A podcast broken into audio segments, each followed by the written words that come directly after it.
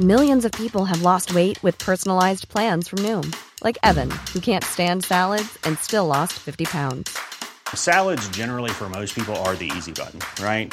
For me, that wasn't an option. I never really was a salad guy. That's just not who I am. But Noom worked for me. Get your personalized plan today at Noom.com. Real Noom user compensated to provide their story. In four weeks, the typical Noom user can expect to lose one to two pounds per week. Individual results may vary.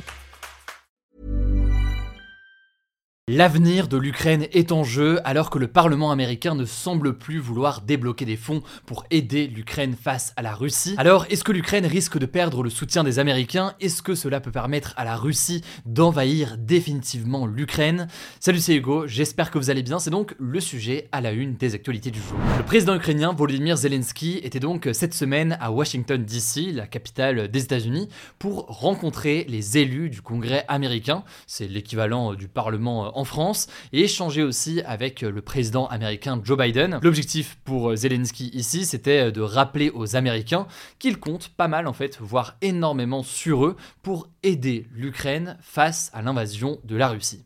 En effet, depuis l'invasion à grande échelle de l'Ukraine par la Russie, l'Ukraine compte énormément sur le soutien des États-Unis, un soutien notamment militaire. Depuis l'invasion russe massive en février 2022, faut noter que le Congrès américain a déjà consacré plus de 110 milliards de dollars pour l'Ukraine. Ça correspond par exemple plus ou moins au PIB de la Slovaquie, donc toutes les richesses produites par la Slovaquie avec cet indicateur en un an. Et pour que le contexte soit bien clair, cette aide américaine, elle est donc importante et elle est surtout pour l'Ukraine absolument essentielle aujourd'hui en tout cas, si elle veut espérer s'en sortir face aux moyens de l'armée russe. Mais le truc c'est que depuis février 2022 et depuis ce soutien massif au fil des mois, eh bien la position et le climat aux États-Unis a pas mal changé. En décembre 2022, Volodymyr Zelensky avait été acclamé quasiment à l'unanimité par le Congrès américain, alors que cette fois-ci, eh bien c'est pas tout à fait la même ambiance. Il a dû convaincre ce même Congrès de débloquer des fonds pour son pays. En effet, pour vous donner un petit peu de contexte et bien comprendre de quoi on parle ici, il faut savoir que le gouvernement américain a prévenu que d'ici la fin de l'année, il aurait épuisé ses ressources qui servent à envoyer des armes et de l'équipement, notamment euh, militaire, à l'Ukraine. Joe Biden avait donc demandé au Congrès et donc au Parlement de voter une grosse enveloppe de plus de 106 milliards de dollars. Or, sur cette enveloppe de 106 milliards de dollars, je vous passe les détails parce qu'on en a déjà parlé ces derniers jours et on en reparlera dans les prochains jours. Il y a des fonds que les Américains réservent à Israël, des fonds réservés à Taïwan, de l'aide humanitaire aussi pour Gaza, mais il y a aussi sur ce fonds eh bien, 61 milliards de dollars qui devaient être réservés pour l'Ukraine. Sauf que, eh bien, la semaine dernière, le Congrès a bloqué cette enveloppe. Alors pourquoi est-ce que les élus américains ne souhaitent plus aider l'Ukraine? Bon déjà, il faut rappeler que le Congrès américain, il est composé de deux chambres. Il y a la Chambre des représentants et il y a le Sénat.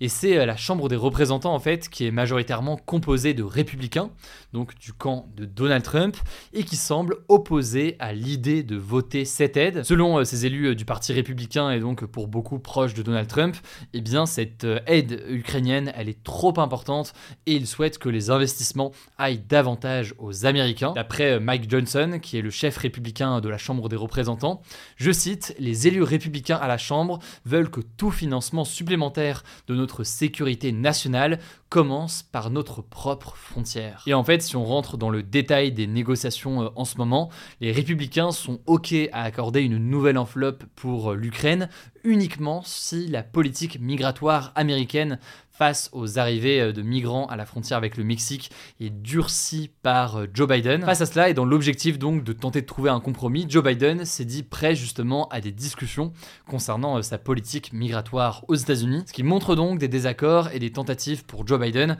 d'essayer de faire passer cette enveloppe budgétaire. Cette enveloppe, elle est donc bloquée pour des raisons stratégiques et politiques, mais ça montre aussi eh bien, un changement eh bien, de vision de la part de l'opinion publique américaine. Un doute commence à s'installer chez une partie importante de la population sur l'intérêt d'aider autant l'Ukraine Par ailleurs, d'un point de vue médiatique, le conflit en Israël et en Palestine a aussi entraîné une couverture moins importante de la guerre en Ukraine qui euh, pourtant euh, se poursuit. Et par ailleurs, il faut noter qu'il y a aussi la perspective des présidentielles de 2024, la présidentielle qui aura lieu en novembre 2024 aux États-Unis. A priori, eh bien, Donald Trump pourrait être le candidat du parti euh, républicain. Il y a un enjeu de séduction pour le parti républicain qui veulent montrer donc aux électeurs américains qu'ils se préoccupent de leur sujet et donc il y a une forme de tension entre les démocrates et républicains ces derniers jours sur le sujet. Alors selon Volodymyr Zelensky, tout retard dans l'aide à l'Ukraine est, je cite, un rêve devenu réalité pour le président russe Vladimir Poutine qui, je cite toujours ici euh, Zelensky, selon lui ne s'arrêtera pas là et pourrait donc s'attaquer à d'autres pays ensuite selon euh, le président ukrainien. En fait, le président ukrainien estime que Poutine compte sur un effondrement progressif du soutien occidental et donc notamment du soutien des États-Unis à l'Ukraine pour euh, bien finir par remporter cette guerre. Et d'ailleurs, selon euh, le dernier rapport de l'Institut allemand de recherche Kiel qui a été publié le 7 décembre, on peut noter que le soutien euh, des pays occidentaux à l'Ukraine ralentit déjà. Entre août et octobre 2023, il y a une baisse de près de 90% de promesses d'aide par rapport à la même période en 2022. Du côté de l'Union européenne, il y a un sommet qui a débuté ce jeudi et qui doit statuer sur une aide supplémentaire de 50 milliards d'euros. Mais là aussi, eh bien, typiquement, le Premier ministre de la Hongrie Hongrie, Viktor Orban, pourrait décider de bloquer cette aide. Et même si cette aide européenne finit par être votée, eh bien, le chef de la diplomatie de l'Union européenne, Joseph Borrell, estime que eh bien, ça ne pourra pas remplacer le soutien américain qui, encore une fois, donc, est très important. Bref, les négociations sont toujours en cours côté américain. En attendant, le gouvernement américain a tout de même annoncé une nouvelle aide militaire de 175 millions de dollars qui reste donc minime par rapport au budget plus important là qui devait être voté. Contexte en tout cas extrêmement délicat pour l'armée qui par ailleurs semble avoir échoué dans sa contre-offensive qu'elle avait menée il y a quelques mois, alors que les positions aujourd'hui évoluent relativement peu entre les deux armées. On va continuer à suivre tout ça. Je vous laisse avec Blanche pour les actualités en bref et je reviens juste après. Merci Hugo et salut tout le monde. On commence avec cette actu. L'armée israélienne a lancé de nouveaux raids contre trois villes de la bande de Gaza,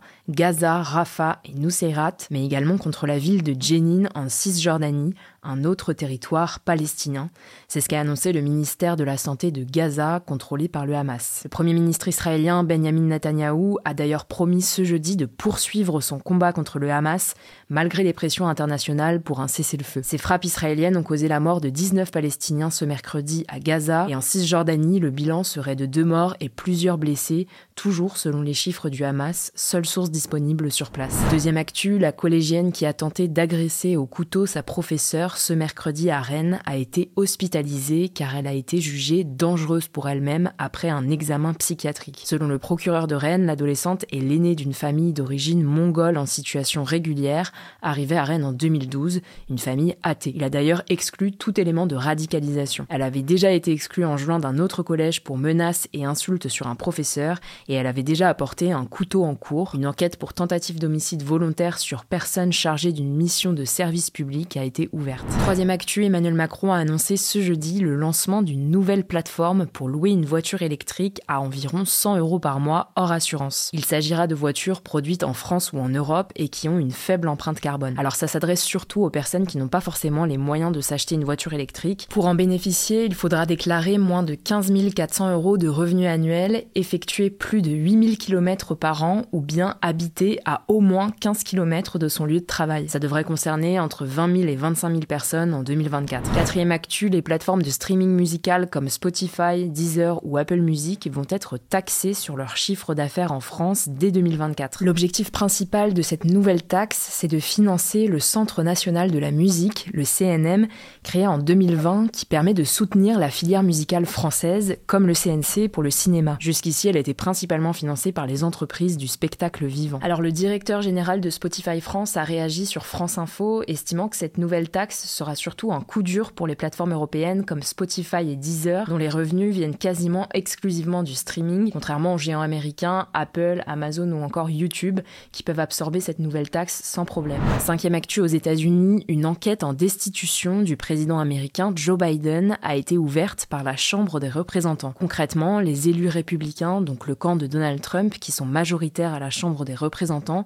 accusent Joe Biden d'avoir utilisé son influence lorsqu'il était vice-président pour permettre à son fils Hunter Biden de faire des affaires en Chine et en Ukraine, des affaires jugées controversées. De son côté, Joe Biden a dénoncé, je cite, une combine politique sans fondement.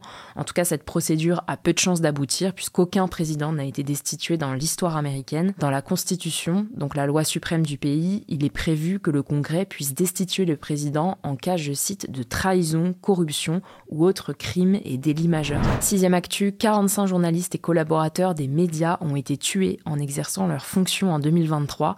C'est le plus bas niveau depuis 2002 selon l'organisation Reporters sans frontières. Parmi ces 45 morts, 23 ont été tués en zone de conflit, dont 13 à Gaza. Cette baisse s'explique notamment par un renforcement de la sécurité pour les journalistes à travers le monde. Septième actu, la plateforme de streaming vidéo Twitch a décidé d'assouplir ses règles en matière de nudité selon un communiqué publié ce mercredi. Concrètement, les lives qui mettront en évidence certaines parties du corps comme les seins ou les fesses seront désormais autorisés à condition qu'ils soient référencés dans une catégorie bien spécifique.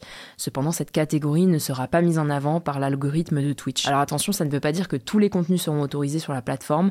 Par exemple, les streamers ne pourront pas montrer des actes sexuels ou jouer à des jeux dont le thème principal est la nudité ou la pornographie. Huitième actu, Greta Gerwig, 40 ans, la réalisatrice du film Barbie, présidera le jury du prochain festival de Cannes qui se tiendra du 14 au 25 mai 2024. Alors cette nomination est assez majeure car ce sont généralement des hommes qui sont choisis. À noter que c'est également la plus jeune présidente du jury du festival depuis Sophia Loren en 1966 qui avait alors 31 ans. Greta Gerwig est devenue cet été la première réalisatrice dans le cinéma à franchir le cap du milliard d'euros de recettes avec son film Barbie. Neuvième actu, en 2024, tous les élèves de 4e en France passeront une formation afin d'obtenir le passeport EducFi pour apprendre à gérer un budget. En gros, c'est un module de deux heures prévu au mois de mars avec des vidéos et des quiz et qui sera animé par le prof principal. L'objectif, c'est de familiariser les élèves avec les dépenses, les moyens de paiement, l'épargne, le crédit ou encore les potentielles arnaques financières dont ils peuvent être victimes. Selon une enquête de l'Institut CSA, 91% des 15-17 ans ont déjà un compte bancaire ou un livret, 61% ont une carte bancaire et 75% reçoivent de l'argent de poche.